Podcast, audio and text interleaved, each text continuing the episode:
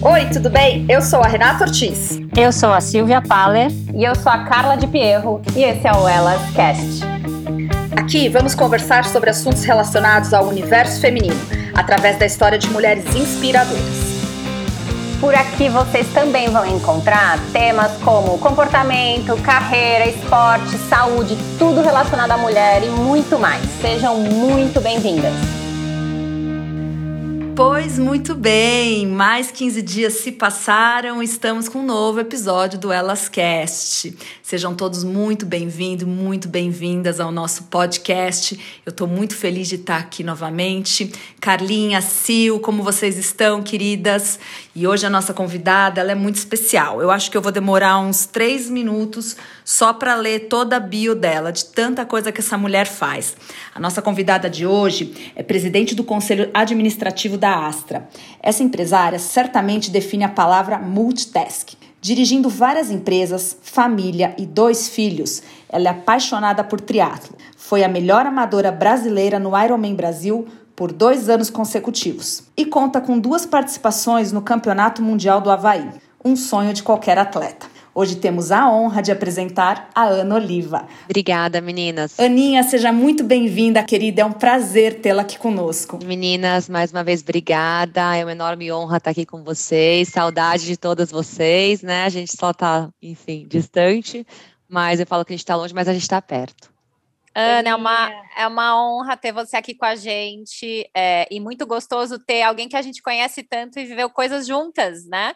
Então vai Muitas, ser um né, bate-papo, exatamente, que vai dar para a gente trocar coisas legais, coisas que a gente viveu é, e conhecer um pouquinho da sua história como mulher, como triatleta, como mãe. É, é isso um pouco que a gente traz aqui no Elas. Obrigada pela sua participação no Elas Cast. A gente está muito feliz sabe que a gente, antes de começar o episódio, a gente monta aqui um roteirinho e a gente meio que dá uma stalkeada na nossa convidada, né? E a gente, poxa, a gente te conhece tanto sobre o triatlo, quanto você representou no triatlo, mas aí a gente começou a saber sobre você a quantidade de coisa que você faz. Você é multi task, seus filhos, é impressionante o propósito que você tem com a sua empresa. E a gente falou: não, a gente precisa trazer tudo isso, tem que caber dentro de um episódio só. E a gente está muito feliz de te ter aqui. Muito obrigada, é, é, um grande prazer. Eu queria começar com você, eu queria conversar com você. Vamos começar do começo. Eu sei que é, você... Começa, porque senão eu já vou começar a ficar emocionada, é. já vou chorar aqui antes de qualquer coisa. eu começo a falar de triatlo aqui, a gente tudo se emociona. Aninha, vamos começar do começo. Eu sei que você, na parte esportiva, você veio da natação, né? Eu queria saber, me conta como que foi essa história da natação. Você teve o incentivo familiar para o esporte, seus pais, eles tinham uma veia esportiva. Como que foi isso? Como que era a sua, a sua rotina de pequena na natação?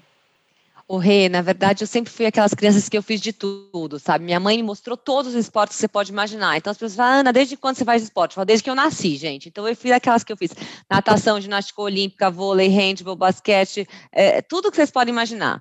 Equitação, tudo. Então minha mãe me mostrou sempre todo o esporte. E ela sempre foi uma pessoa super saudável, eu, eu via ela correndo, mas competitivo assim é engraçado, porque você fala, ninguém era competitivo na minha família. Então, como eu fui para a natação, meu irmão treinava, né, é, treinava competitivo, e a gente teve um episódio na praia de Juqueí, essa parte eu não te contei, Sil, e nesse episódio da Praia de Juqueí, meu irmão já treinava natação e a gente estava furando onda, furando onda, furando onda. E quando a gente viu, a gente estava lá no fundo e não conseguia sair da água. E aí meu irmão me xingava, falava, nada, só imbecil, nada, porque a gente estava indo embora realmente. E foi um caos, entrou salva-vidas, etc e tal. Mas aí, depois que a gente saiu do mar, obviamente, depois meu avô entrou, tentou tirar a gente, foi uma, uma loucura. Falei, gente, acho que eu preciso treinar natação. Isso eu era pequena. E aí eu entrei no time competitivo da APAN, que é a Associação de Pais e Amigos da Natação aqui em Jundiaí. E realmente, assim, a natação eu amo, né? Eu amava naquela época e amo. E a gente começou a nadar. Eu comecei a treinar na equipe do meu irmão, que é, uma, é, um, é um centro de treinamento público aqui em Jundiaí. É, é até onde a gente vai colocar um dos núcleos do, da escolinha de triatlo, né? Ano que vem, a partir do ano que vem, com o Juraci. E treinei bastante tempo na PAN, vim da natação e foi aí que eu comecei a nadar, né? Foi depois desse episódio aí na Praia de Juqueí que a gente foi embora com a correnteza. E Aninha, a gente, a gente se conheceu e a gente lembra de você, né, na fase do triatlon aqui em São Paulo, não mais em Jundiaí. Você veio para cá para estudar e também começou a trabalhar aqui. Como que começou o triatlon na tua vida? Então, Carinha, na verdade é assim, né? É, como eu te falei, eu nadava, e na minha época de colégio, eu falei que eu sempre corri, sempre fiz, sempre fiz tudo. Eu andava de mountain bike quando eu era novinha aqui, a gente tem a Serra do Japi, né? Então, como eu te falei, sempre fui super, uma pessoa super multiesportiva, fazia de tudo. E o que eu fui mais competitiva foi a natação mesmo, mas como é que eu fui parar no triatlo? É, eu entrei na faculdade, comecei a trabalhar com meu avô aqui em Jundiaí, na verdade comecei a trabalhar antes de entrar na faculdade, quando eu estava no colégio, comecei a trabalhar bem cedo, eu contei esse episódio para Sil. E depois, quando eu fui para São Paulo, eu estava na faculdade, fui trabalhar no mercado financeiro. Nessa época ficou mais difícil treinar, né? Mas eu sempre, na época de colégio, eu era daquelas que eu estudava no dia na véspera da prova. E aí eu passava o dia estudando, aí chegava tipo 9 horas da noite, eu não aguentava mais estudar, eu pegava e saía correr. 9 da noite aqui na Avenida 9 de Julho, em Jundiaí. E aí, quando eu estava em São Paulo, nessa época eu jogava squash né, na, jogava, na meu prédio tinha uma quadra de squash e eu, como tudo que eu sou na minha vida, eu sou over. Então, na minha época de squash, eu tinha o, o professor aqui em Jundiaí, o do, da proteção de bola, o professor da técnica e aquela coisa. Tudo, tudo na minha vida foi intensa, né? Sempre fui. Enfim. E nessa época, eu já estava em São Paulo, estava na faculdade, jogava squash. Eu fui esquiar, arrebentei meu ombro esquiando. Tem muita gente que acha que eu arrebentei meu ombro no triatlo, e não foi. Eu arrebentei meu ombro esquiando, rompi os ligamentos, então na época eu voltei meu médico olhou para minha cara e falou: então, seu caso não é cirúrgico agora. Você não pode trocar de esporte? Eu falei, puta que pariu, né? Desculpa lavrear, gente. Trocar de esporte, eu amava, né, o squash. Deixa eu ligar um pouquinho aqui. Amava o squash e tal. Aí eu falei, bom, então tá, né? Eu trabalhava no mercado, aquela loucura, estudava à noite. E falei, bom, vou trocar de esporte. Então aí eu comecei, e estava realmente um horário difícil, né? Porque eu trabalhava de dia, o dia inteiro, estudava à noite. Aí falei, bom, o que, que me restava? Correr. Eu já corria. E só que eu era na época estagiária no banco, não tinha horário de almoço, almoçava na mesa, saía para almoçar às vezes uma vez, duas vezes por semana. Aí o que eu fazer? Na hora do almoço eu ia na companhia atlética. Essa época eu estava trabalhando no Votorantim. Na hora do almoço eu corria meia hora e eu voltava para a mesa. Aí meus chefes, eu era a única mulher na mesa. Meu chefe na minha cara assim: escuta, você não acha que pega mal chegar com o cabelo molhado assim na hora do almoço? Tava sorry, né? Né? Vou fazer o quê? Estagnar, engolia seco, falava ok. Bom, nessa época eu comecei a correr mais.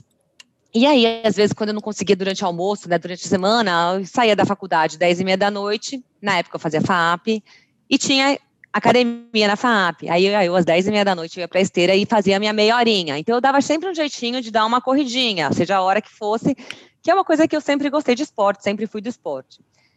E aí, eu acabei indo correr mais, em função dessa lesão no meu ombro, na época minha de squash, que o médico falou, você pode trocar de esporte? Eu falei, nossa, você quer trocar de esporte? Tudo bem, troquei de esporte. E aí, um belo dia, eu estava na Riboc, carro, Riboc, correndo na esteira, à noite, eu acho que nessa época eu já devia estar formada, é, correndo na esteira, tal, não sei o que, chegou o Nilvio, nosso amigo Nilka, uhum, uhum. Nil Fecchio, olhou pra minha cara, com aquela camisetinha amarelinha, falei, escuta, você, o que que você treina? Falei, eu, comigo mesmo, né? Não treinava com ninguém e tal, não sei o que. Ele falou, nossa, mas você tem uma mecânica boa, não sei o que lá, você devia treinar. Né? Foi então aí que eu fui parar no Marcos Paulo e comecei a correr. E aí os grupos de corrida, aquela coisa, assim, que, putz, vamos correr, né? Entre, tinha, tava, tinha o grupo da Nike, naquela época eu não era competitiva, eu era ainda do grupo do Aves de Fogo, tava vindo a corrida da Nike para o Brasil, que era aquele pessoal que era meio corredor, meio balada, meio refã, né? Uma uhum. coisa mais tranquila. Eu não era cartel endorfina, não tinha pretensão de ser Catera Delfina, que na época uhum. era o uhum. Lelo, a Thelma. Bom, vocês sabem, a turma Sei. high, Sim. né? Os caveiras. Sim. E aí, nessa época, inventei, ah, vou correr da escada, depois fui correr meia maratona, fui correr meia maratona do Rio, meia maratona de Buenos Aires, tive síndrome de trato tibial, como todo corredor, subindo volume. Foi aí que eu fui parar na corrida, que eu me apaixonei realmente, aí depois de, das meias maratonas, eu falei, hum, vou correr uma maratona. Aí fui fazer Chicago, no dia do, foi, eu lembro que foi em 2006, a prova era no dia do meu aniversário, 22 de outubro de 2006, foi minha primeira maratona. E aí eu terminei a maratona e eu queria acabar a maratona abaixo de quatro horas. Fui lá, fiz minhas 3,52, feliz, contente, achei o máximo. E eu não tinha aquela pretensão, ah, quero baixar meu tempo. Eu terminei e falei, bom, e agora? O que, que eu vou fazer? Triatlo. Aí Aí agora a gente está descobrindo de onde vem sua base, né? Não é que ela caiu de paraquedas, né? Ela teve a natação, ela teve a corrida. Não, o Cio, é que eu não falei, mas na minha época de natação, eu era natação competitiva. Eu lembro, tipo, tinha técnico da federação que vinha para Jundiaí, a gente, a gente deu largar a natação no colegial porque eu não dava conta mais, porque eu tinha aula o dia inteiro, duas vezes por semana, e a natação era assim, treino de quatro horas, entendeu? Tinha a parte uhum. fora d'água, a parte dentro d'água, a gente nadava todos os dias, de segunda, vai, não vou falar que é de segunda, mas de segunda a sábado a gente treinava, e final de semana tinha competição tal, e a gente vai ficando adolescente, vai surgir programas no final de semana, você não quer mais acordar cedo no final de semana para ir competir. Competir. E para é. estudar, colégio, não sei o quê, trancar pancada, treinar pancadaria, a Sil sabe melhor do que ninguém, né? Com uma nadadora super, uma super nadadora em casa, né, Sil? E, e aí, enfim, eu tive base de natação, tive base de outros esportes, mas foi aí que eu fui parar no triatlon, né? E na verdade a Sil me perguntou, ah, Ana, qual foi seu primeiro contato no triatlon? Vamos lá, eu, meu irmão, meu irmão brinca que a gente é Batman e Robin, né? Bom, aí, gente, né, o primeiro, onde foi que eu ouvi primeira vez? Depois da maratona de 2006, né, que eu corri e tal, falei, o que eu vou fazer? Ah, vou fazer triatlo. Fui lá, comprei uma bike e tinha Troféu Brasil, a última etapa em Santos. Eu lembro eu é, no, com, treinando com o Emerson, como é que punha a sapatilha, desclipava a sapatilha, uhum. como subir na bicicleta com a sapatilha clipada. E aí, eu, a Roberta Brasil, a Rob e mais alguém tirando sarro do Emerson. Então, Emerson, a gente sai da natação, arranca a touca, passa um batonzinho e faz isso, não sei o que, ele querendo morrer, né? A gente fazendo palhaçada. O Emerson, gente, é o Emerson Gomes, treinador de triatlon da MPR, né? Só para as pessoas que não sabem, porque a gente é, conhece, é, a gente se conhece, é, e é. quem vai ouvir a gente não necessariamente conhece. Uhum. exato. Eu, agora, agora, mas eu acho que era, não lembro se era o Emerson ou era o Fábio, mas eu acho que era o Emerson. Uhum. Eu era o Emerson, porque eu corria com o Fábio. Bom, aí fui fazer o Troféu Brasil, não sei o quê, né? Ah, um aquilo máximo, né? Gincana de colégio, você falou tudo. Me senti numa gincana de colégio, me senti no colégio de Salvador, aqui em Jundiaí, na gincana, eu era sempre chefe de, de, de, de, de, de equipe, né? Uhum. Básico. Mas achei o máximo, me diverti. Falei, gente, amei e tal. Mas, enfim, como eu, a primeira vez que eu ouvi triatlo, eu na minha época que eu era novinha, né? Antes dessa época de natação, eu achava uma. Às vezes eu ia para São Paulo com a minha mãe, e aí eu achava o máximo aquelas pessoas pedalando na Bandeirantes. Mas eram uhum. ciclistas pedalando na Bandeirantes, eu não sabia que eram triatletas ou coisa e tal. Eu achava aquilo incrível, as pessoas pedalando, né, na Bandeirantes, aquele negócio, enfim. E aí, na época que a gente treinava na APAN, era uma piscina de 50 metros olímpica, que eu falei que era municipal, né, pública, e no inverno não tinha aquecimento. Então, o que, que, nos restava? Ir treinar na Unief, que era uma outra academia aqui em Jundiaí, que tinha piscina aquecida, mas eles tinham a equipe da Unief que fazia os horários de natação da academia. Então, a gente ia treinar na academia, tipo 10 da noite, 10 e meia, que era o horário que a piscina estava é, disponível. É, com a minha, com a equipe da APAM. E, Aninha, a, a gente, a gente te acompanhou no triatlon, né? E eu lembro que assim, você começou e você, você não tinha um, um grande desempenho, mas de repente você ficou muito fera. Assim, você virou referência pra mulherada que era amadora. Como que foi esse mas processo? Então, na minha época, né, Carlinha, tipo, primeira prova que eu fiz de triatlo, eu sempre fui, eu sempre fui Ana, Ana pessoa, sempre fui uma pessoa competitiva, né? Uhum. Sempre fui. Mas eu fui fazer o triatlon, ou tipo assim, eu não tinha aquela coisa, ah, quero baixar meu tempo de maratona. Ficou lá minhas 3,52, deixa lá, entendeu? Aí fui meu primeiro short triatlon, eu nem peguei pódio nem nada. Fui have fun, delícia. Eu lembro na época quem andava muito era a Kiki. Né? A Kiki ganhava as provas de short triatlon. E aí, de repente, eu comecei a treinar realmente, peguei gosto pela coisa, fui fazer, fiz alguns shorts, comecei a pegar pódio, fui pro, pro Internacional de Santos. Aí eu lembro, acho que o primeiro pódio acho que o primeiro pódio que eu peguei, assim, bom foi em Pirassununga. Uhum. E, mas nessa época ainda eu não levava o negócio ali, né? Assim, eu estava entrando no esporte. E o que aconteceu foi, quando que eu me destaquei com a linha, foi no Ironman Brasil de 2010. Não, na verdade, minto. Quando eu fui para Clearwater. Uhum. Meu primeiro, que porque é eu, eu, eu, é, eu não né? tive assim uma base gigantesca de shorts e de olímpicos. A maioria das pessoas faz, não, fiz 300 shorts, depois fiz não sei quantos olímpicos, depois fiz quantos Ironman, meio Ironman, depois pro Ironman. Uhum. Não, meu histórico foi assim. Eu tô falando nessa época aí, sei lá, meu primeiro short triathlon foi em 2006, que foi o ano que eu corri a maratona. Em 2007 eu fiz prova Have Fun. Eu acho que meu primeiro 70.3 que foi na Suíça foi total Have Fun também.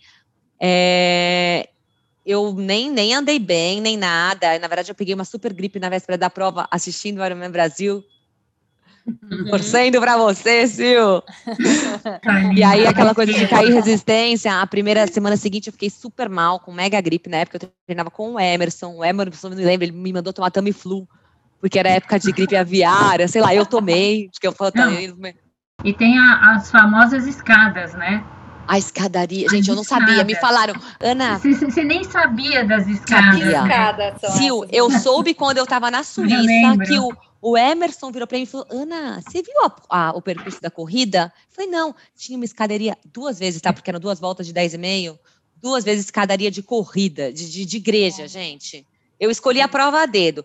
10 quilômetros de subida na Suíça, uhum. gente. O que eu vou fazer uhum. um meio Ironman na Suíça? Meu uhum. primeiro meio Ironman. Uhum. Fiz quase seis horas, sei lá. Sofri Beninha. pra caramba, foi sofrido. Oi. Mas ah, teve algum momento que você falou assim, puxa, eu quero, eu quero diminuir essas provas curtas e eu quero ir para uma prova longa? Acho que normalmente a gente tem isso, fala assim, ah, eu quero começar a competir um pouquinho de prova longa, ver não, como é que Rê, é. Rê, eu fui na inércia. É. Não, o meu foi meio assim, tipo, é, é, que nem vocês falam, você topa? Eu falo topo, depois eu vou ver o que, que é, entendeu? Então, por exemplo, assim, vamos fazer o meio Ironman na Suíça e depois pedalar pelo sul da França? Eu falei, fechado.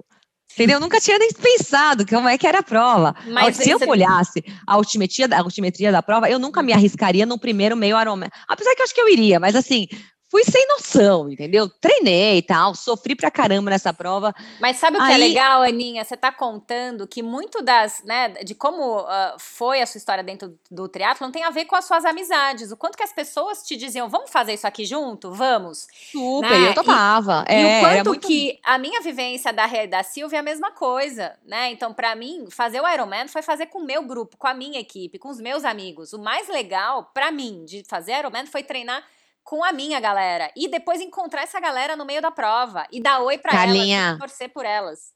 É, sabe o que eu falava? Que a parte mais legal do esporte, sabe o que, que é? É isso.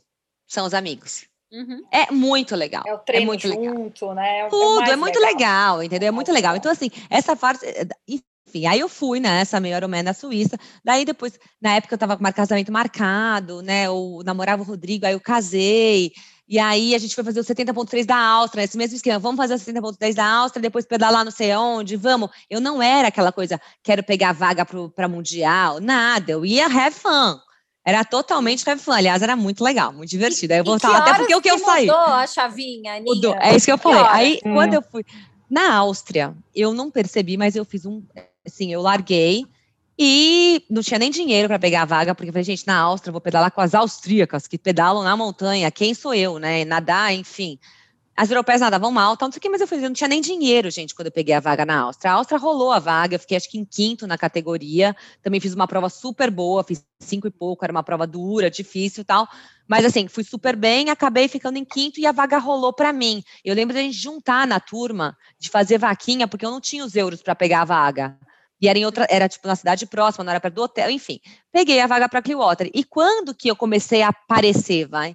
Em Clearwater, que eu larguei, foi no final das contas, fech... não ia ter natação porque entrou um, um, um furacão, não furacão não, mas é, tempestade, e aí cancelaram a natação, aí mudaram para dentro. Aí eu cheguei na largada, mudaram os horários da largada, não tinha visto. Larguei atrasada, mas era time trail, um atrás do outro, tipo boiada assim, e larguei, e foi a primeira vez na natação que eu aprendi a. Eu, ó, que eu vim da natação, hein, gente? Mas que eu me senti assim, bem no. Desculpa, a gente foi em mensagem que entrou aqui minha. É, me senti bem com a. Com, na água, né? Porque. Tá? Porque, não, porque tem essa coisa, né, Silvia? A gente não está no nosso ambiente. E eu sempre fui uhum. nadadora. Então, para mim, teoricamente, foi quando eu aprendi a virar a chavinha e falar: estou aqui porque eu quero, estou aqui porque eu amo, uhum. estão me batendo, tá tudo certo, vamos nadar. E aí eu comecei foi aí que eu virei minha chavinha na natação. E eu encaixei uma natação ótima, tomei pancadaria, porque era um atrás do outro, aquela coisa, não sei o quê. E não sei o que é pior, se largar assim ou se largar todo mundo junto no Havaí. Na minha época, largar todo mundo junto. No Brasil também, né, Calinha? Exato. Gente, A Sil também pegou essa fase. Eu peguei a última, a última largada tudo junto do Ironman, 2015. Então você também experienciou. a última. Dei a sorte de pegar essa sensação ainda. É, porque era única, era muito legal. É, Enfim. É e aí eu virei a chavinha e falei, meu, relaxa, você tá aqui porque você gosta, que não sei o quê, show, não, vamos nadar. E eu comecei a ter referência de como eu tava nadando, porque eu olhava, você, você distrai, né? Você muda o foco. Uhum. Então eu uhum. olhava a pessoa do meu lado. Se a pessoa tava nadando mal, eu falava, puta que pariu, acelera que você tá mal, Ana. A pessoa tá nadando muito mal do seu lado, o estilo é muito ruim. Vai pra outra, vai pra frente. Você tá ruim. E aí foi, e eu fiz um provão, né? Em Clearwater tem aquela questão, tinha aquela questão de vácuo, que era um absurdo, era um perigo na prova, não dava para ficar clipado. E aí, quando eu vi, eu fiz um pedal para 41 de média, que obviamente não é real, né? Ninguém sai uma, com vento na cara e pedala 41 por hora, não existe. Uhum. Ana sozinha na estrada pela 41 de média, não pedalo, uhum. né? Então, foi uma situação que, nessa história de Clearwater, eu saí, eu fiz um pedal super bom, tipo 2 horas e 13, que eu me lembre, e saí para correr super bem. E aí, o que aconteceu? Eu fui a primeira brasileira da prova. Uhum. Por quê? Profissional largava separado, o ritmo de prova de amador de pedal era outro, tanto que quando vinha falar, ah, você foi a primeira brasileira, eu falava, gente, vejam bem, uma coisa a prova dos profissionais, uma coisa a prova dos amadores. Meu tempo foi melhor, mas não significa que eu fui melhor. Então, eu sempre deixei claro muito isso, porque realmente era uma prova bem perigosa até, né, Sil? A Sil chegou a fazer é, as ruas estreitinhas, enfim. E aí, em Clearwater, que começou essa história, ah, primeira brasileira, não sei o quê, não, não, não. Uhum. Daí, depois de Clearwater, que eu andei super bem, foi que eu comecei a pegar você, vou fazer o Ironman. Mas o Ironman Brasil, o meu primeiro Ironman Brasil, eu não tinha pretensão de 10 horas, gente. Eu queria, eu nem falava para as pessoas, eu tinha na minha chavinha lá dentro que eu queria fazer abaixo de 11 horas, mas eu não falava isso, porque eu achava uma arrogância da minha parte. Eu nunca tinha feito Ironman, eu não sabia o que era prova. Então eu falava que eu queria quebrar, eu falava assim, eu, Ana, queria fazer abaixo de 11 horas. E eu nem falava isso porque eu achava que não estava no meu direito de falar isso. Era, se eu terminasse, eu estava feliz, né? então, conta Exatamente. pra gente, Aninha, porque você, assim, você fez dois resultados incríveis no Ironman Brasil. Você foi melhor brasileira amadora duas vezes. Como que foi fazer essas provas, né? Porque a gente sempre sabe o lado positivo, a parte bacana, o glamour, né? Qual que é a parte difícil para conquistar esses resultados? Eu acho é assim. A rotina de é, um treino Carinha, Nessa época você já estava, você tinha voltado para Jundiaí? Não, em 2010 eu morava em São Paulo, mas eu já trabalhava em Jundiaí, então eu viajava, eu já tinha voltado para Jundiaí em termos de trabalho. Eu viajava todo dia. É, viajava todo dia, só que era só trabalhar e treinar, né? Se eu não tinha filho, não tinha nada, então é mais fácil, né? Você consegue levar duas coisas bem, a terceira fica meio ali, entendeu? Então, o que acontece? Por exemplo, 2010, como era meu primeiro Ironman, eu, não, é, é, eu fui muito mais, o meu, meu treino foi muito mais uma adaptação, é, tanto que a, a Silvia me lembrou de uma coisa que eu nem lembrava, mas eu tive é, tendinite no tendão de Aquiles por causa de volume de treino, porque eu não estava acostumada com volume de pedal, de corrida, de natação, de tudo junto e misturado, entendeu? E o corpo é aquela coisa, né, gente? A gente se adapta, é impressionante, o corpo humano se adapta a tudo. Depois eu conto meus óbitos de 2011, do não comer na véspera da prova, várias coisas que o corpo, o corpo e a cabeça, gente, é um negócio louco. Então, a gente tem nossos mestres, né, que falavam, né, Sil, quem, acho que é duas cabeças, duas coisas podem te quebrar no Ironman, sua cabeça e seu estômago. Uhum, né? Então, assim, ou, ou, se você não conseguir comer, você vai quebrar. E sua cabeça também te quebra. Então, você vê muita gente que é muito forte treinando, tal, e que, meu, a cabeça na hora então, aí eu passo aí os créditos para a Carlinha, porque com certeza ela vai explicar melhor do que ninguém. Mas, eu acho que 2010 foi uma prova muito mais, como eu te falei, explorativa, né? Eu queria andar uhum. bem e jamais que eu imaginei que eu fosse ser a primeira brasileira da prova. Na uhum. época, eu fui segunda geral amadora, chegou uma americana na minha frente. Mas, na época, gente, eu acho que eu fiz top 10 entre as profissionais, com, contando uhum. as profissionais. Então, uhum. realmente foi. E algumas meninas não largaram. Eu lembro que a Ariane parou a prova e a Fernanda Keller também não largou. Estava uhum. desconfiada até na época que estava grávida, enfim. Uhum. E aí, o que aconteceu é que eu fui a primeira brasileira da prova. E aí que aconteceu que veio, vieram, ou, ou, aí que apareceram os patrocinadores, Oakley, ASICS, tudo porque uhum. eu fui a primeira brasileira da prova e realmente eu fiz um resultado bom. Eu fui segundo geral amadora e fiz entre top, eu não lembro, acho que fiz top, top 10 na época entre as profissionais. E fiz, fiz as 10 horas e 3. Peguei a vaga para Cana, é, super feliz, fiz uma prova super feliz, saída na Aliane, do, do Evandro, na época eles eram da FANF, eu não sei ainda se existe FANF ainda, mas eu lembro dali me fotografando, eu, eu, brincava que eu ia sair da transição pulando, assim, para correr, uhum. e realmente eu saí. Então eu fiz uma prova feliz, porque aquilo lá para mim tava assim, eu tava em êxtase, gente, tipo, eu cheguei até ali, tive o prazer, tipo assim, eu agradecia, era uma gratidão, entendeu? Eu agradecia todo minuto por estar ali, ter conseguido chegar até ali. E uma coisa que eu mentalizo muito, que eu falei para a Sil, que até eu fiz uma analogia isso também com o trabalho, né? Quando eu tô focada, é, as pessoas, ah, eu falo assim, gente, quando você vai, largou no Ironman, na hora que você está nadando, foca que você está nadando. Você não tem que ficar pensando que ainda você tem que pedalar 180 e correr mais uma maratona.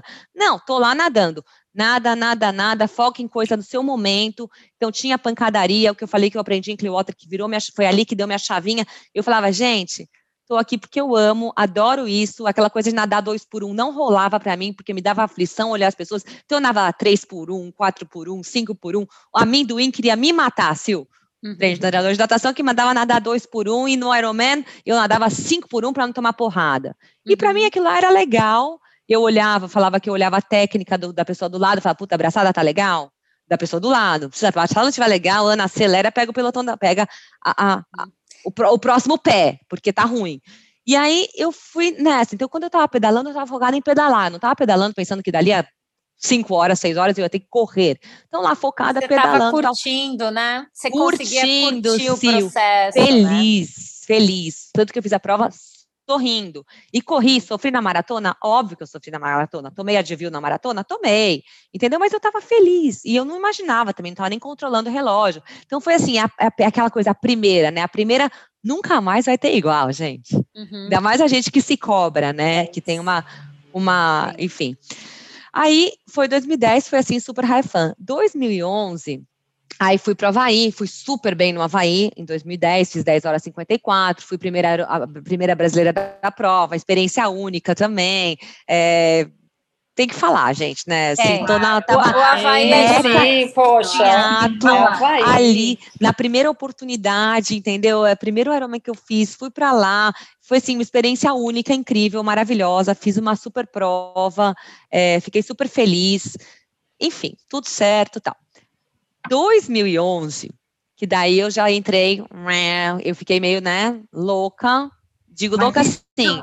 Mas isso por causa da, da Astra, nessa época? Não, sim, na época. Que não, 2011. Muito. Não, 2011. Um essa, essa parte de você da minha rotina. Não, peraí, peraí, peraí. Eu acho que tem. É, a gente quer ouvir a parte, uh, a parte da Ana, da dificuldade da, do Ironman também, né? Então, assim, era essa parte que você quer contar. E como você entrou no ano seguinte, né, para treinar? Eu vou, então, eu vou fazer primeiro assim a situação. 2011 eu já treinava, eu, eu não morava mais em São Paulo, eu já tinha voltado para Jundiaí. Então eu treinava sozinha aqui, gente. Então eu tenho minha turma do triatlon aqui, tenho, mas assim, a turma podia ir pedalar mais tarde. O que a Carlinha, o que a Silvia perguntou de trabalho. Puta, eu 9 horas da manhã eu tinha que estar dentro de reunião. E aí nessa época eu comecei a treinar com o Santiago Ascenso. E o Santiago me botava um volume alto durante a semana. Por quê? Eu, ele botava é, eu tinha um volume que eu somava na semana um volume alto. Né? Então, mas para somar esse volume alto na semana, já que ele não me enfiava tanta pancadaria em 2011, é, no final de semana, não, minto, 2011 não, desculpa, 2011 eu, eu botava volume over. Máximo. Eu estou confundindo, 2012 que eu não botava muito volume, mas 2011, mas mesmo assim, 2011 tinha essa coisa que eu, durante a semana, eu tinha que começar a pedalar cedo, porque 8 horas eu tinha que estar tá vindo para o escritório. Então, o pessoal começava a, pedalar, a treinar mais tarde. Eu saía da minha casa, gente, pedala, pegava a Anguera sozinha. Saía uhum, da minha uhum. casa, uhum. pegava a Anguera, sei o quê. Até um dia que sequestraram uma pessoa aqui, aí eu comecei com o motorista, tipo, e Ana, você não acha que às vezes a gente corre o risco? Porque eu também já pedalei na Bandeirante sozinha e hoje em dia eu olho e falo assim: nossa, Carla, para que, que você fez isso? Né? Você não acha que a gente é. entra numas e que a gente vai perdendo o limite? Vai, totalmente. Eu vou te contar o que aconteceu em 2012, por que eu não fui para o Havaí. Eu chego lá, a gente fica completamente sem limite, e isso é muito uhum. ruim. Eu vou contar o episódio que eu tive em 2011 no Havaí, que foi uma coisa também que a gente perde a noção, perde o limite, e também em 2012 o acidente que eu sofri na Bandeirantes. Eu quero te ouvir porque é, eu acompanho muito os Ironmans, Aninha, você sabe, é, tantos, tanto homens como mulheres, e a gente sabe que o treino do Ironman, ele traz um vigor e uma sensação de que você é incrível, porque você vai melhorando Poder, a cada né? treino, né? Você vai melhorando, né? Você vai sentindo que você pode mais e que você tá mais rápida, que você tá mais forte. E vai dando uma sensação de onipotência, de que você pode tá. qualquer coisa. É, e que eu sinto que às vezes é um pouco perigoso. Eu vejo as pessoas vivendo isso. Super eu vivi perigoso. em parte isso, né? A e, gente viveu. É, é, é a mesma coisa, só que quando a gente tá no meio, quando você tá no meio disso, não adianta ninguém te falar entendeu? Eu, eu em 2011 eu queria ficar magra, esquálida para correr bem. Minha avó virava para mim, olhava e falava: "Ana, você tá horrorosa, tá parecendo uma velha", porque ficava com rojo assim, né? Já não menstruava mais, né? Eu paguei um preço alto, eu fiquei Isso. Sim, meu, meus dois filhos foram fertilização, cara. Eu tive super dificuldade em engravidar. Oh. Então vamos Não dá para falar que é associado. Então, mas vamos explicar para as meninas, porque eu vivo isso no meu dia a dia, Aninha. Eu acabei de receber a notícia que uma atleta minha tá com uma fratura por estresse e ela vai fazer Ironman. Então, assim, é, é importante a gente contar para as meninas que tem limite e que tá. o Iron às vezes faz a gente perder limite. Qual é, qual é o lado positivo? Né, é, de viver isso tudo, porque é incrível fazer um Ironman, mas quais são é, os perigos que a gente tem pela frente? A hum. gente paga um preço alto. Então, eu vou dar um exemplo 2011, tá, Carlinha? 2011 foi quando eu bati o recorde. Eu estava numa pegada de treino. Eu falei, pra, eu falei, comentei com a Sil também, né? É, eu não tinha essa opção de nadar 3 mil na hora do almoço ou o volume que a turma fazia. Então, o que eu fazia? Eu somava volume na semana. Então, o que, que, o que, que era a minha semana? Eu nadava todos os dias, na hora do almoço, pelo menos 2 mil metros. Qual que era o meu treino? 10 de 200 com pé de pato, saindo a cada 3 minutos. E o que eu tinha para o treino era isso. Que eu uhum. tinha que estar no escritório, de cabelo seco, maquiada, porque eu entrava em reunião duas horas. Então, uhum. eu passei treinando em 2011 com essa coisa de nadar todos os dias, 10 de 200 na hora do almoço, né? Aí, final de semana, ah, vamos para campus pedalar. Eu acordava mais cedo, ia sair seis da manhã, eu acordava às quatro e meia, cinco horas eu estava na piscina do meu prédio de roupa de bolacha, um gelo, nadando, para fazer o volume da semana. completar. Funcionou? Funcionou, Carlinha. Fiz uma prova incrível, espetacular, só que assim, eu nunca mais almocei fora do escritório. Eu nunca mais. Então, assim, eu virei aquela pessoa boring. Minha vida era Uhum. Trabalho e treino. treino. Eu não tinha mais amigos, eu não esqueço do Lelo. Falei, meu, Ana, você tá chata pra caramba. Você tá uhum. insuportável. Entendeu? Eu não almoçava mais com a minha família, eu não via mais meu avô na hora do almoço, entendeu? Então eu via no trabalho. Uhum. Mas assim, é, cê, minha vida virou trabalho e treino. Uhum. É um desequilíbrio? É um desequilíbrio, gente. Então eu uhum. treinava de manhã, na hora do almoço, se desse, treinava à noite também. Então, é, você entra num dormia super pouco, porque obviamente ficava pendência de trabalho, então eu ia responder e-mail 10 horas da noite, né? E aí ia dormir uma da manhã, porque ficava a cabeça a milhão, e acordava às 5 da manhã e ia treinar. Você Tanto não acha que, que, caracteriza uma dependência do esporte isso? Você Cara, claro que, que sim, é. claro que uhum, sim, Carinha. Uhum. Aquela coisa de você não, você não conseguir dar off. Uhum, entendeu? O seu uhum. corpo tá pedindo, mas você não consegue dar off. Uhum. Porque uma entendeu? coisa é a gente colocar. Ou, não, e mesmo na planilha, o Santiago falava, Ana, eu sempre ponho a menos na planilha, porque eu sei que você vai fazer mais. Vai fazer mais.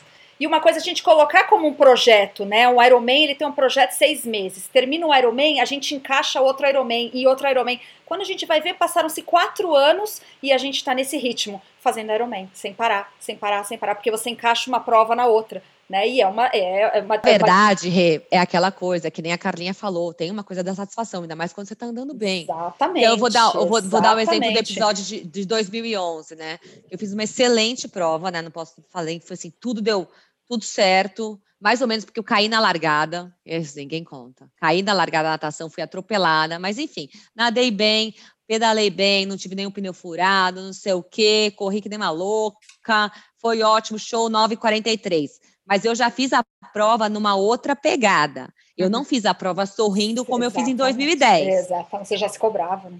Me cobrava porque eu tinha patrocínio, e aí nesse ano eu já tive que dar entrevista, e teve não sei o quê, e era a Oakley, e era a ASICS, era não sei o quê. Não é que os caras me cobravam, eu me cobrava. Sim. É isso que eu ia te perguntar, porque, Ana, você não é profissional, e nem era, né? Mas e, não importa, vai gerando, profi vai gerando pressão, né? Uhum.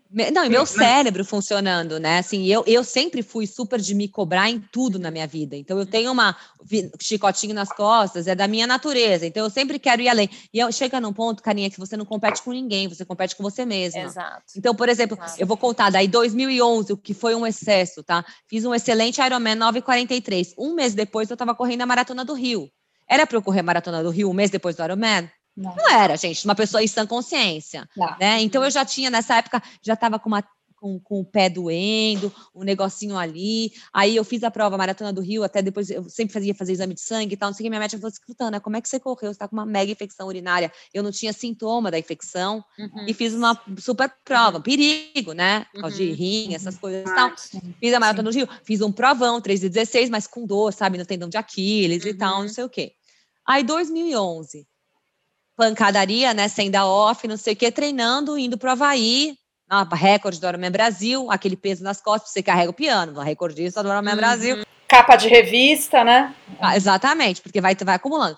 Fui para o Ironman 2011, umas três semanas antes da prova, Carlinha, eu não tinha me atentado, mas num treino de natação eu dei com o, com o pé para fora da piscina. Uhum. E eu trinquei o calcânio. Uhum. Só que eu não uhum. sabia que eu tinha trincado o calcânio. Eu achava que era uma tendinite no tendão de Aquiles. Uhum. E como boa pré-Ironman, doesn't matter. Segue o jogo. Segue o jogo, segue o game, porque dói, né? Dói, né, Rê? Dói, é, se acostuma é, com a dor, dói. né? Parece que tem que se acostumar com dor, é. Acostuma com a dor. E aí, foi que chegou em 2011, é, eu lembro de eu fazer um treino cruzado na estradinha de Louveira aqui, que era pedala, corre, pedala, corre, era três vezes 20 com três, alguma coisa assim. Meu, chegou a última vez, eu estava sentindo meu calcanhar, assim, mas o tênis incomodava, né? Meu, que esquisito, era meu último treino antes de embarcar, aí pedalei, tinha uns treinos longos, tal, não sei o que, para pedalar não doía. Mas chegou no dia da prova, eu embarcando, eu liguei pro meu padrasto, ortopedista, na época, e eu falei, olha, tô com uma dor aqui, eu acho que eu preciso de um remédio mais forte para levar. Aí ele me deu Toragesic e me deu de Prospan para eu levar, né? Se não melhorasse a dor, para eu levar. Teoricamente, você nem pode tomar de Prospan sem autorização da prova, né? Porque é uhum. é doping. Sim. E aí eu levei Toragesic. E aí o que aconteceu? Chegou em Kona, eu fui um dia trotando para a piscina, lá para o Kona Aquatic Center, para treinar. Chegou na piscina, nadei, eu não conseguia botar o tênis depois uhum. do treino de natação. Eu fui uhum. andando para casa sem tênis. Uhum. A gente usava apartamento e tal. Falei, bom, não vou correr até a prova. Se a tendinite me pegou. Fui, abasteci minhas sacolas com o Toragesic, né? Uma burra, levei um só na pedal. Uhum. Né? Falei, bom, vou testar meu pé. Hora. Aí, na época, a imprensa, tal, né? Mundo Tri, tinha a, a Trisport, as outras revistas. Não, Ana, a gente quer fazer entrevista. Eu falava, gente, eu não vou dar entrevista. Veja bem, eu não uhum. sei se uhum. vou terminar a prova. Eu acho que eu não vou terminar a prova. Eu estou uhum. com um uhum. problema sério no meu pé. Uhum. Não sei o que vai acontecer, eu devo parar a prova. 2011, fui lá, larguei, uhum. saí da natação, dei, não corri antes da prova, dei uma testadinha assim na natação. A hora que eu saí, a hora que eu pisei na areia, falei. Já deu ruim. Deu ruim. Subi na bike, fui pedalar, falei, não, vou esquentar, vai passar pedalar, passando o Ravi, já estava no quilômetro 130, eu falei, deixa eu dar uma testadinha no calcânio, né, no calcanhar. Forcei a sapatilha para baixo, assim, falei, dia longo hoje, uhum, vai ser longo. Uhum. Peguei o Toragesic que eu tinha deixado no bento box da bike, assim, parecia diamante, eu tirando o Toragesic de dentro, esse negócio. Uhum. Podia cair aquilo, né, porque imagina se caísse, aquele vento em Ravi, aquele desespero. Enfiei na boca, ao invés de eu botar sublingual, sem querer, eu engoli. Eu falei, bom, uhum. beleza, tudo bem, vai demorar mais para fazer o efeito. Cheguei ainda, entreguei a bike na transição, entreguei a bike para um. Ainda fazendo conta, falei, nossa, se eu correr bem, puta, eu vou fazer essa prova animal, porque eu tinha entregado a bike super bem, nadado uhum. bem. Eu fazendo conta, falei, gente, se, eu, se, tudo der certo, eu vou fazer a, a prova em 10 baixo. 10 baixo. Só que daí, obviamente, eu não consegui correr, porque minha maratona foi um fiasco, eu fiz para quatro horas uhum. e cacetada. Uhum. Mas eu, a hora que eu entreguei a bike, foi um brasileiro que pegou minha bike, ainda era um voluntário, super coincidência, pegou minha bike, e eu saí e tal, pus o tênis, com mais Toragesic no bolso, uhum. né? Falei, bom, acho que não fez efeito. Fui tomar o Toragesic antes do primeiro posto de água. Enfiei outro Toragesic na língua. E o negócio não fazia efeito. Uhum. E aí eu fui me enganando. Eu fiz a Palani, que são os sete quilômetros que você vai, sete uhum. quilômetros que você volta. A Palani não. Gente, a avenida principal ali. Você vai sete quilômetros, volta cinco quilômetros, depois você sobe a Palani. Falei, bom, uhum. gente, eu vou só até o próximo posto de água. E assim eu fiz a maratona do Ironman do Havaí. Focando. Eu vou até o próximo posto de água. Uhum. Eu vou uhum. morrendo de dor, andando, parando, e ia, e voltava, e, e, não sei o quê. Subi pra lana, entrei na Queen K e falei, bom, Ana, agora que você foi, isso não dá pra você voltar, que você tá ferrada, não tem como voltar. E eu fiz a prova assim, Carlinha. E a hora que eu, assim? Eu completei, fiz a maratona em quatro horas e meia, acho. Você vê como eu, assim, eu tinha entregado a bike super bem. Uhum. Acabei acabando, finalizando a prova em 11 horas e 13, que foi um belo de um tempo para Havaí. Fui a primeira brasileira da prova. Mas eu terminei a prova, Carlinha, eu não botava o pé no chão. É. Eu fui lá para a aguinha, botei água, o pé na água e saí de Sim. muleta. E, Ana... e, arrebentei, e arrebentei o ligamento do dedão do outro pé de Sim. compensar. E aí eu descobri que eu tive que, fui descobrir que eu estava com uma fratura no calcânio. Uhum. E aí o que que me rendeu? Três meses de robofoot, ligamentos do outro pé rompidos Sim. de esforço no dedão. E mudou, virou a chave, Aninha, nesse momento? Que você falou, olha, passei por tudo isso, tô machucada, tenho que ficar parada, virou a chave? Porque a gente aprende também nesses momentos, né? A gente aprende quando a gente ganha e a gente aprende também quando dá tudo errado. Hoje, mãe de dois, é, né, presidente de uma mega empresa, é, o que, que você falaria para essa Ana Oliva de vinte e tantos anos, que viveu todos esses perrengues? Você faria diferente alguma coisa? Não, quando foi que você falou, chega de Ironman, vou fazer outras coisas? O que, que aconteceu? É, não, não é nem que eu vou fazer outras coisas, né, Renata? Porque eu sempre fiz. Então as pessoas me uhum. questionavam, ah, Ana, você vai virar profissional, você não vai virar profissional? Uhum. Eu falei, gente, não vou virar profissional por quê? Porque eu não sou profissional. Eu trabalho, eu não tenho vida de profissional, eu não tenho massagista, eu não faço musculação, eu não faço nada. Eu trabalho, treino e levo isso como, teoricamente, era o meu hobby, que na verdade passou a ser depois, deixou de ser um hobby. Então, quando certo. deixa de ser um hobby, então é isso que eu tô falando. Depois de 2011, virou minha chave? Não, não virou minha chave. Eu fiquei três meses de RoboFoot indo nadar de RoboFoot. Eu enfiava RoboFoot do lado. Então, assim, não equilibrei aí, tá? e você acha que teve algum momento que você equilibrou, Ana? Qual foi a hora?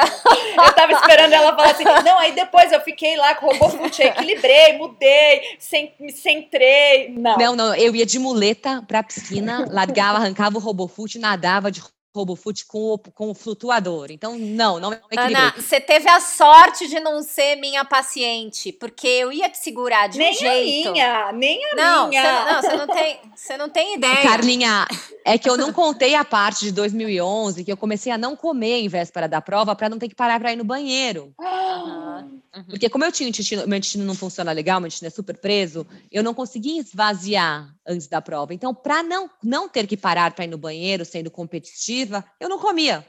Nossa. Então eu tomava líquido, eu tomava Recoverite na época, lembra? Era Hammer, Recoverite era bacana, gente. Tomava Recoverite, Endurox. Então eu comia assim, um sólidozinho era um biscoitinho de polvilho, uma coisa assim. E falando, o corpo acostuma com tudo. A Patrícia Bertolucci queria me matar. Ela falava, Ana, você vai morrer, você vai chegar na véspera. Tudo bem. Aí eu andava bem, eu falava lá, Patê.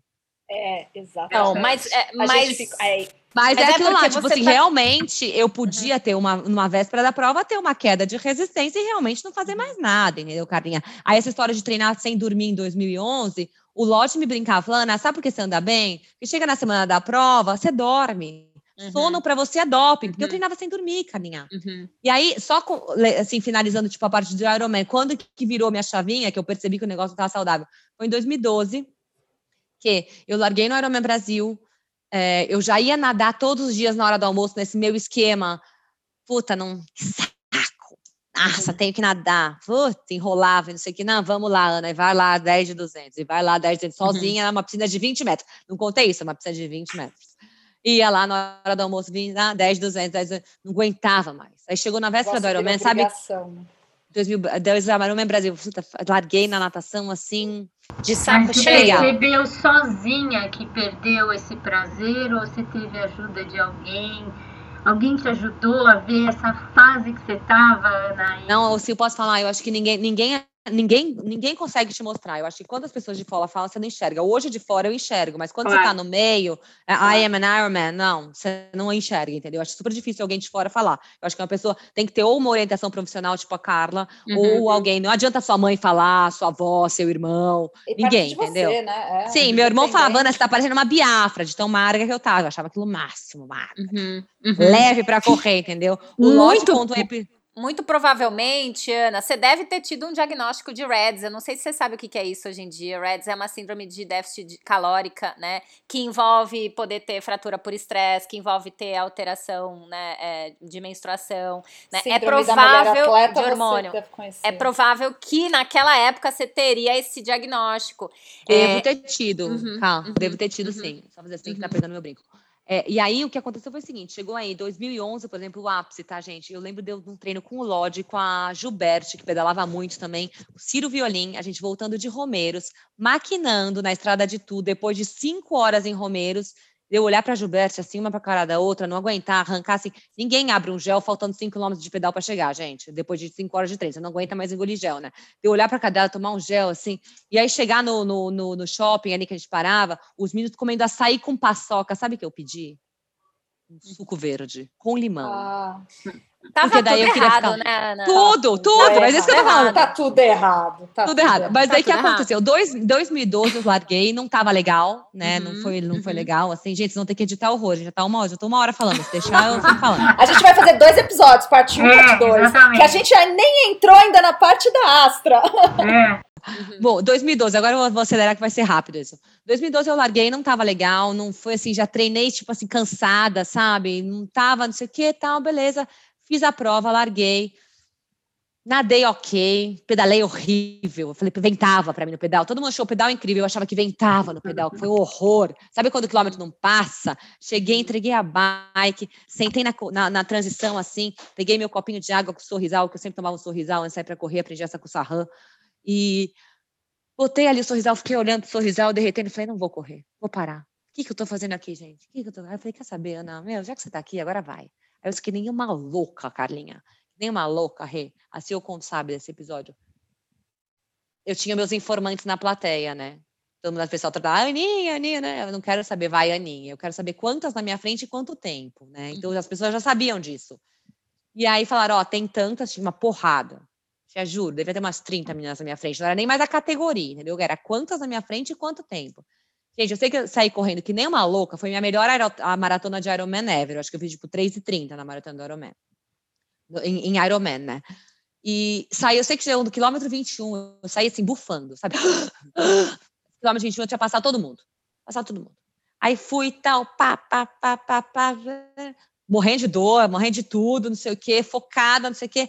Bom, ganhei a prova, ganhei geral amador, é, peguei a vaga para Kona, a segunda colocada chegou, sei lá, alguns minutos atrás de mim, não estava nada apertado, e eu terminei 10 horas e 2, eu tinha 9h43 no ano anterior, meu, meu cérebro sabia, né, que a prova tinha sido mais difícil, as condições climáticas não estavam tão boas quanto no ano anterior, uhum. e que puta, você ganhou a prova, Ana, bacana, pegou a vaga, tinha uma merda. Uhum. Foi aí que eu uhum. caí na real. Uhum. falei, uhum. hum, Algo está muito errado. Alguma, isso aqui não está mais saudável, deixou de ser uhum. saudável. Aí eu tinha resolvido que ia ser minha última Ironman por enquanto.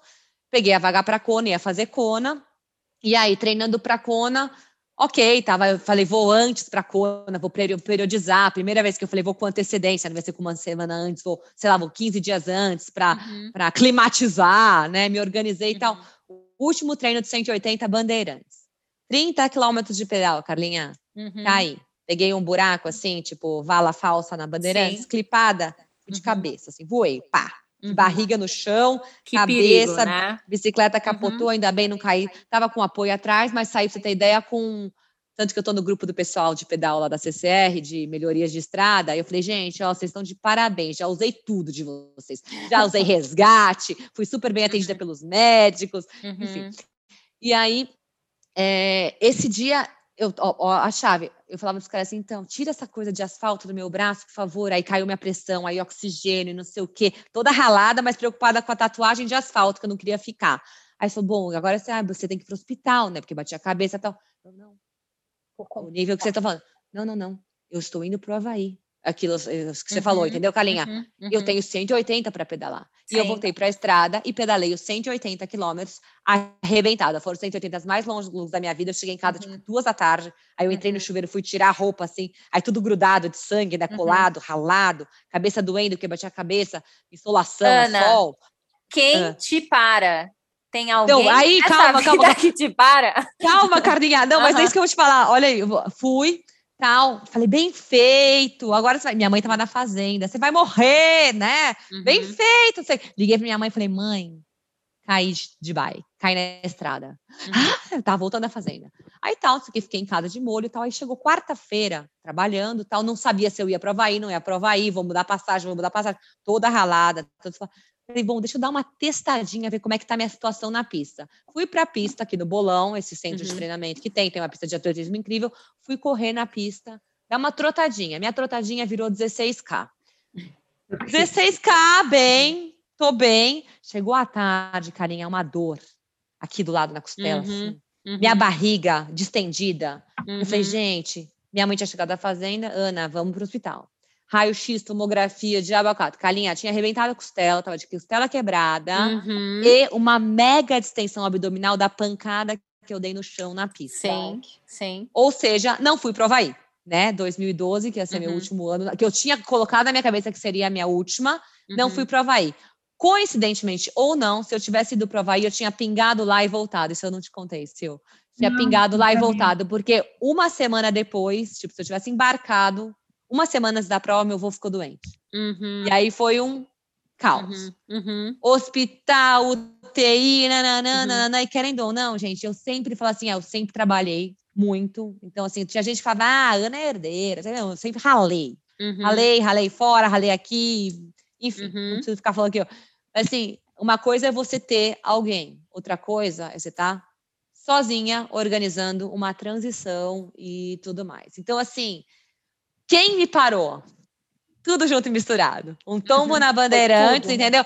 Tipo assim, como a gente não para, se você não para, alguém te para. O universo para, né? O universo para, entendeu? Então, assim, hoje eu falo, ainda bem que eu caí na estrada, porque se eu tivesse ido prova, ia ter sido um caos, eu ia ter uhum. voltado voando, não ia fazer a prova uhum. anyway.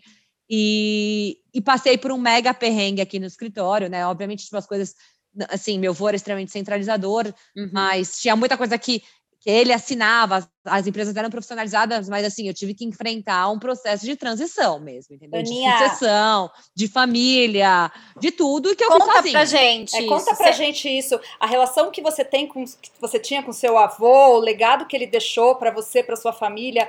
Conta pra gente como que foi isso que é tão bonito.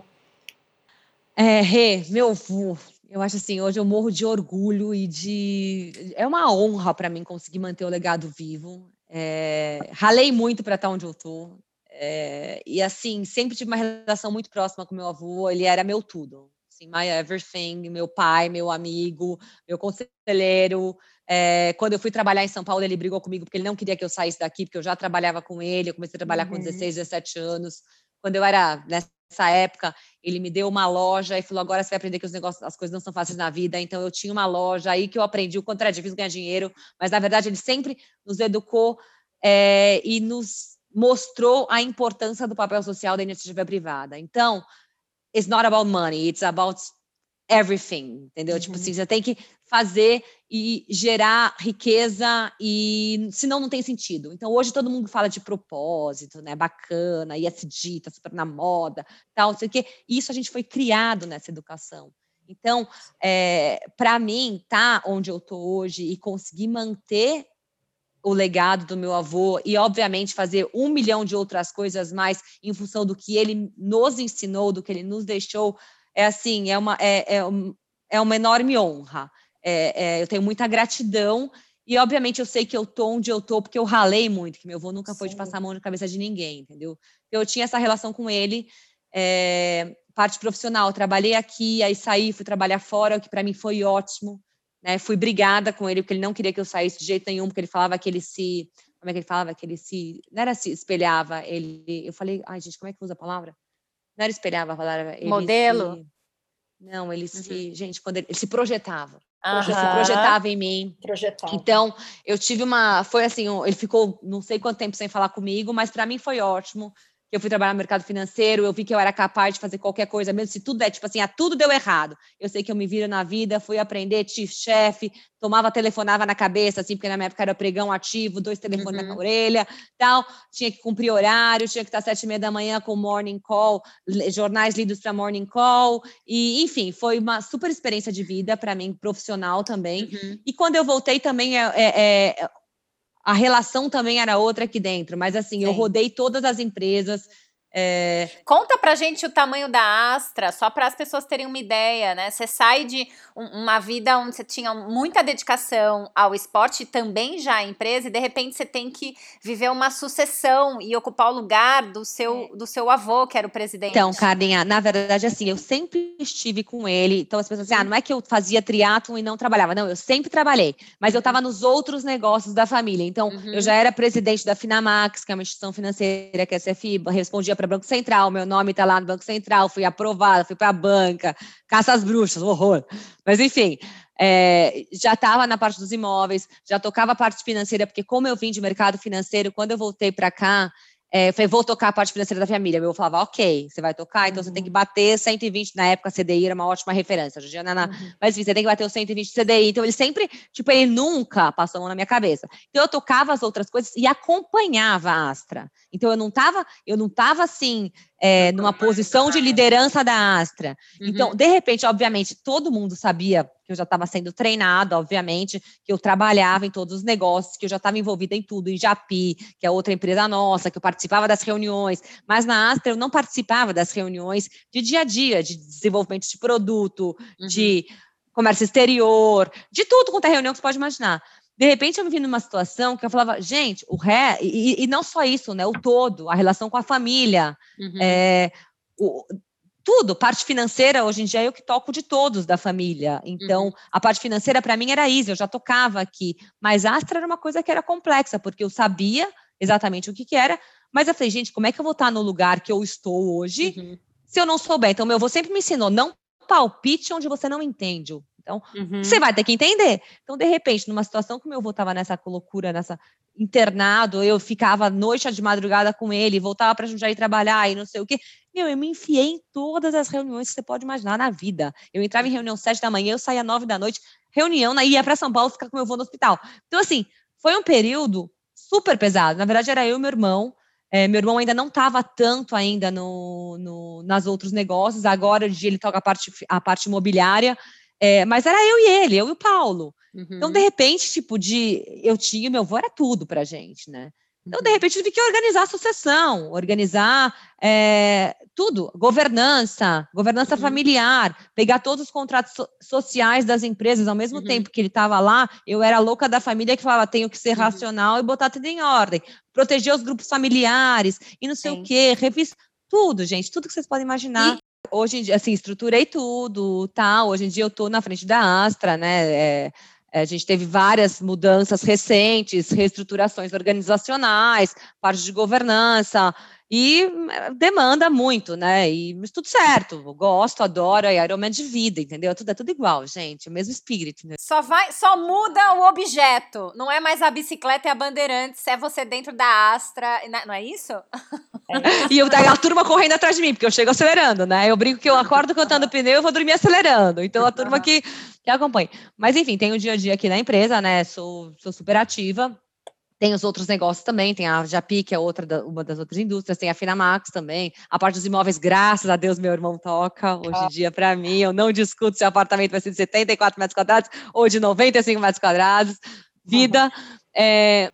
Tem uma parte social grande também, né, Aninha? Dá uma pincelada pra gente aqui em alguns projetos. É, é, Olimpíada de Matemática, Escolinha de Triatlo. Gente, é, é, demais, tem um monte de coisa. Não, né? a escolinha de triatlon eu já apoio há 10 anos, né? Desde que, que o Jura começou, e obviamente eu falo, isso aí é coisa minha, não é, não é, não é, uhum. é, é obviamente faz parte do legado, porque eu aprendi a ser assim e aprendi a. Gente, se a gente que é do esporte não apoiar o esporte, não dá. Eu, eu sou muito na questão de gerar de, de igualdade de oportunidade, entendeu? De oferecer oportunidade oportunidades para as pessoas. Eu acredito muito na inclusão social através do esporte. Eu acho que se o esporte te gera disciplina, te gera para qualquer coisa da vida, sabe? Sim. Gera um milhão de outras coisas boas, te tira de, de, de, meio ruim, te tira da droga, te tira da rua, te tira de situações que não são legais, é, te traz uma infância mais saudável. Então, eu acredito muito na inclusão social através do esporte. O Jura tem um trabalho super bacana, super sério. Então, eu sou super apoiadora desde o início da escolinha. Agora a gente vai abrir o núcleo Jundiaí, ele já tem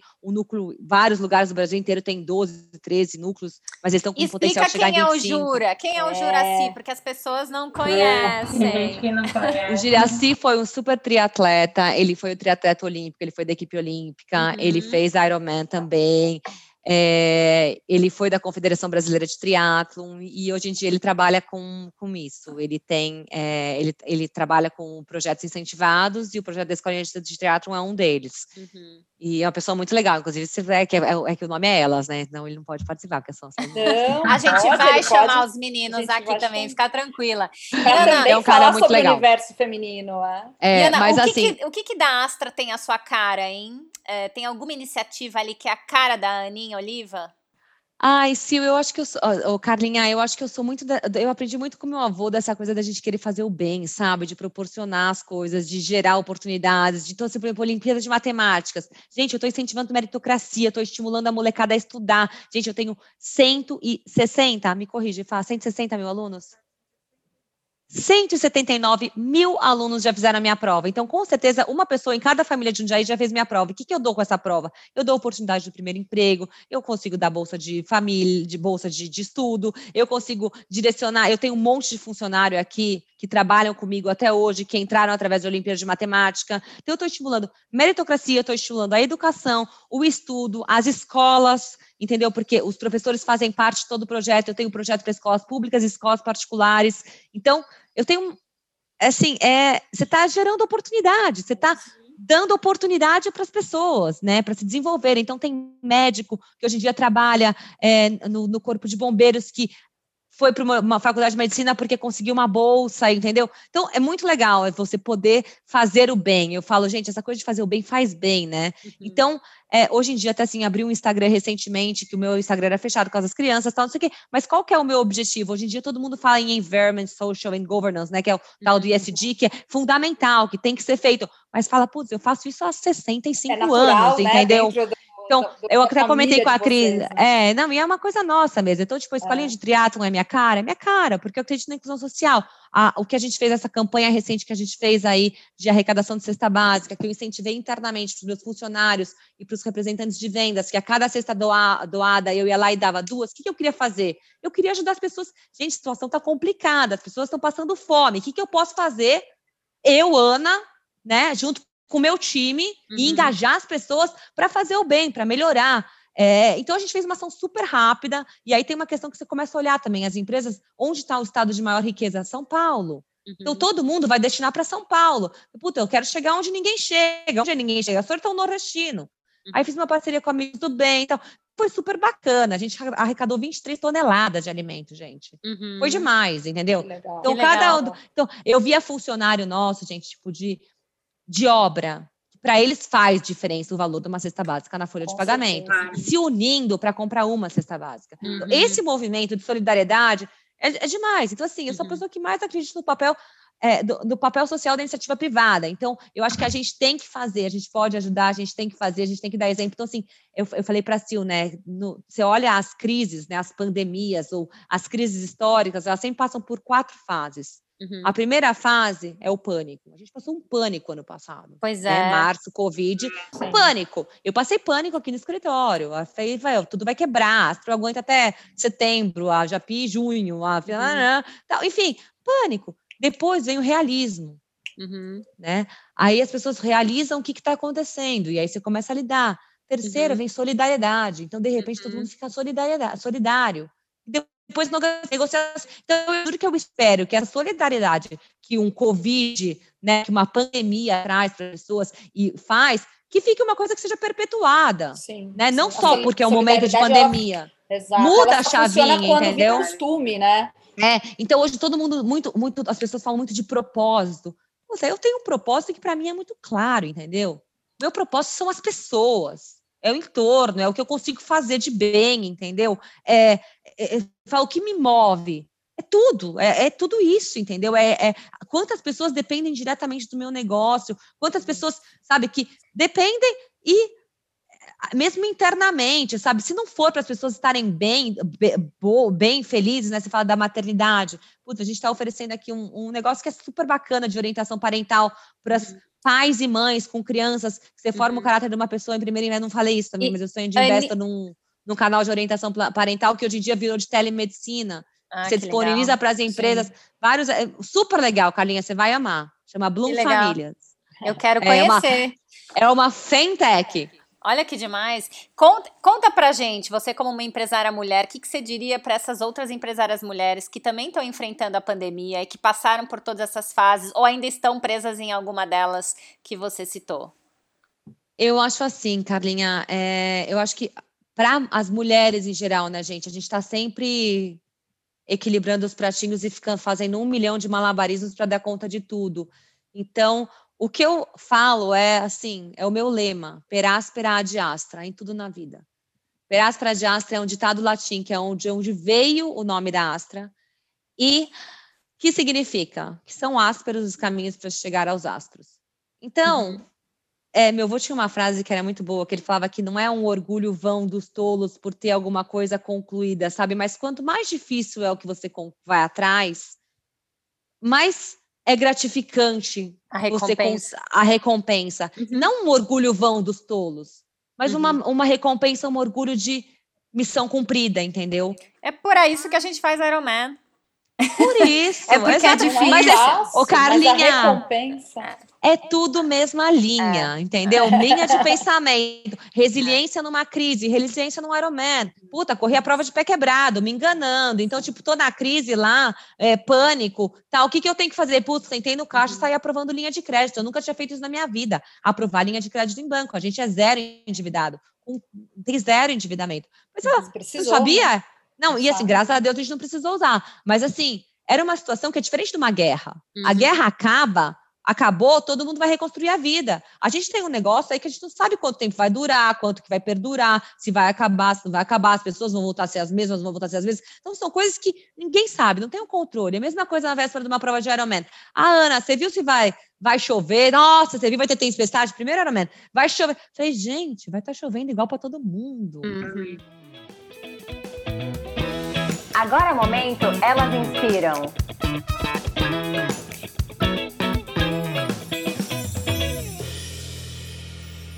Ah, quem são as mulheres que me inspiram? Gente, todas as mulheres. Vocês me inspiram, as meninas que trabalham comigo, entendeu? Todas as mulheres. Eu trabalho com um monte de mulheres. Fala assim, ah, mulher em cargos de liderança, eu acho que tem sim, sabe por quê? Porque mulher é povo, gente. O Bolonha que fala isso, Calinha. Bolonha fala isso. mulher é povo. Ele falou, eu só botava Bom. mulher para trabalhar no, nos, nos, meus lugares. Tipo assim, uhum. presidente não sei da onde. Ele falou assim, eu só contratava mulher. Por quê? Meu, mulher tem que estar às 8 horas da manhã no escritório, isso ela já tomou banho, já deu café para o filho, já mandou para a escola, já organizou o almoço, já organizou jantar, já organizou a casa, tá linda, maquiada, de cabelo feito elegante no escritório trabalhando. Então, assim, mulher é multifuncional, entendeu? Vocês falam aí de multitasking, mas todas nós somos, entendeu? Uhum. E nessa fase, assim, homeschool, criança, filho, marido, casa, empresa, gente, todas merecem o meu respeito, entendeu? Exato, cada um tá no seu quadrado, cada um né? sempre. Então assim, eu acho assim, ser mulher, eu sinceramente eu adoro ser mulher. Amo ser mulher, ainda bem que eu nasci mulher. Uhum. E falo sorte da minha filha que nasceu mulher também, entendeu?